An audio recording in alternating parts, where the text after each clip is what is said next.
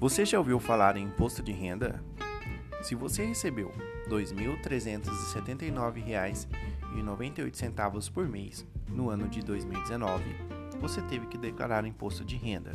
Se você não declarou, você terá que pagar uma multa de R$ 165,74 e no máximo 20% do imposto devido.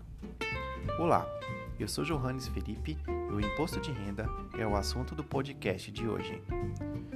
O imposto de renda é um tributo federal de competência da União que incide sobre rendas e proventos de qualquer natureza. Previsto no artigo 153, inciso 3 da Constituição Federal e também no artigo 43 do Código Tributário Nacional. O termo renda e proventos são entendidos como todo acréscimo de capital, ficando fora as isenções e imunidades tributárias. O imposto de renda é regido por três princípios: a generalidade, universalidade e a progressividade. A generalidade significa dizer que se aplica a toda pessoa física ou jurídica que se enquadre nos critérios do IR. A universalidade aplica-se a todo e qualquer tipo de bens, patrimônios e rendas, e a progressividade leva em conta, na medida do possível, a capacidade contributiva do contribuinte.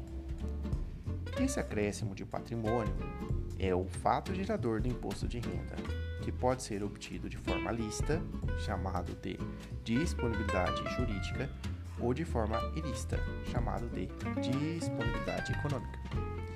A base de cálculo do imposto de renda para a pessoa física é o valor do rendimento do provento anual e da pessoa jurídica o valor do lucro anual, seja real, presumido ou arbitrado.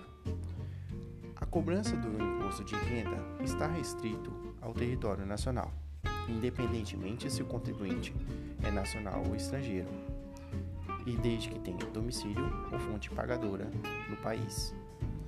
E se ele vive no estrangeiro, deve, tenha que ter residência fixa no Brasil. A alíquota de cobrança para a pessoa física varia na faixa de 7,5%, 15%, 22,5% a 27,5% sobre seus rendimentos. Já para a pessoa jurídica, incide sobre o lucro da empresa no percentual de 15% com adicional de 10% se o lucro exceder a 20 mil reais por mês. A cobrança do imposto de renda é feita pela Receita Federal. No ano de 2020, o contribuinte que teve renda superior a R$ 28.559,70 teve que declarar o imposto de renda.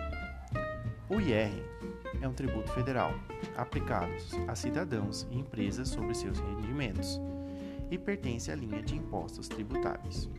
Se você gostou desse podcast, compartilhe. Valeu e até a próxima.